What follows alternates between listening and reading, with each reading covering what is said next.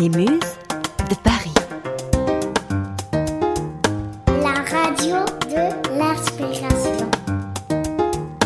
Inspirez-vous, vous êtes sur les Muses. Muse de Paris.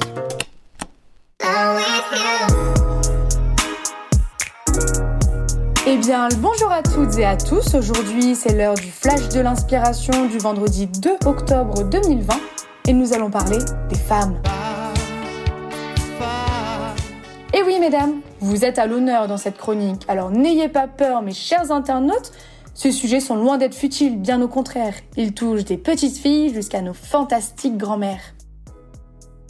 Alors, mesdames, comment vous sentiez-vous pendant cette période de restriction des libertés? Ou plutôt, dirais-je, quelle relation entreteniez-vous avec votre corps?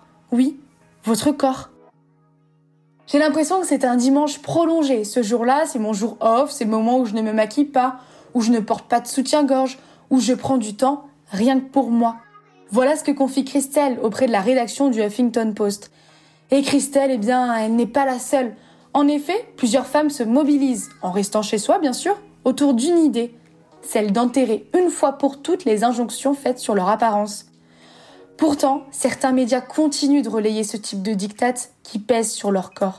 Pour preuve, les femmes, privées de rendez-vous chez leur coiffeur, je cite, s'arracheraient les cheveux.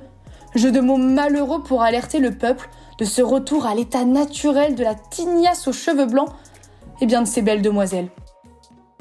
Mais cette nouvelle tendance du lâcher-prise et de l'acceptation de son corps au naturel aurait survécu au déconfinement.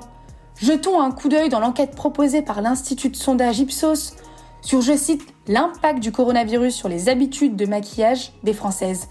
Eh bien, selon cette étude réalisée du 9 au 12 juin, soit un mois après le déconfinement, la part des Françaises qui se maquillaient quotidiennement a chuté de 42% en 2017 à 21% en 2020. Le confinement aurait boosté la tendance du no make-up et il a aussi fait émerger le hashtag sel et poivre ou les cheveux blancs. En fin de compte, au-delà de ces tendances circonscrites à la blogosphère, il s'agit en réalité pour ces femmes de tirer profit du confinement pour enfin porter un regard bienveillant sur elles-mêmes. Et oui, si le confinement a amorcé l'évolution des codes esthétiques pour ces femmes, comme on l'a vu juste avant, la question du code vestimentaire des collégiennes et lycéennes se pose. Face aux réflexions reçues dans leur établissement sur l'indécence supposée de leur tenue, des jeunes filles ont marqué leur indignation il y a quelques semaines sous le hashtag lundi 14 septembre. Réclamant davantage de liberté vestimentaire, ce hashtag invitait l'ensemble des adolescentes à résister aux normes sociétales.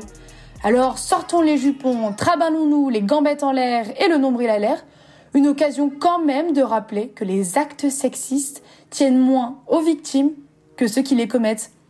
Et bien une semaine plus tard, face au mouvement qui ne cessait de prendre de l'ampleur, le ministre de l'Éducation était sommé de répondre au micro de RTL. L'école n'est pas un lieu comme les autres. Vous n'allez pas à l'école comme vous allez euh, à la plage ou euh, comme vous allez euh, en boîte de nuit. Vous allez à l'école dans une tenue correcte. chacun peut comprendre qu'on vient à l'école habillé d'une façon, disons, je dirais républicaine. Mais qu'est-ce que c'est une tenue républicaine Suis-je tentée de me poser la question? Bien évidemment, je ne suis pas la seule. Cette formule a suscité le débat et la controverse, surtout chez les parents qui étaient quelque peu déboussolés et ne savaient pas où déplacer le curseur pour définir une telle tenue. Et bien parmi les internautes qui rivalisent de créativité sur le web, l'humoriste Christelle Chollet a choisi de souligner l'absurde, et bien par l'absurde, sur les airs de Je ne me voyais déjà. Stop, Tina, tu vas où comme ça? Bah, je vais à l'école. Ah non, je crois pas, non. Ça, c'est pas une tenue républicaine, ça. À 18 ans, tu seras libre pour tes fringues, mais pour l'instant, c'est maman qui choisit. Dans ton collège, tenue républicaine, car c'est Blanquer, le ministre qui l'a dit. Dans mon armoire. Et voici, c'est la fin de ce flash du vendredi 2 octobre. Si cette chronique vous a plu, je vous invite bien évidemment à la partager sur nos réseaux sociaux, Twitter, Instagram, Facebook ainsi que LinkedIn. Et si ce thème en particulier vous a intéressé, voire passionné pour certains, vous pouvez aussi faire un petit tour sur un podcast publié par Laurence sur les Muses de Paris. Elle vous parlait il y a quelques mois de mini-jupe, un sujet d'actualité encore aujourd'hui.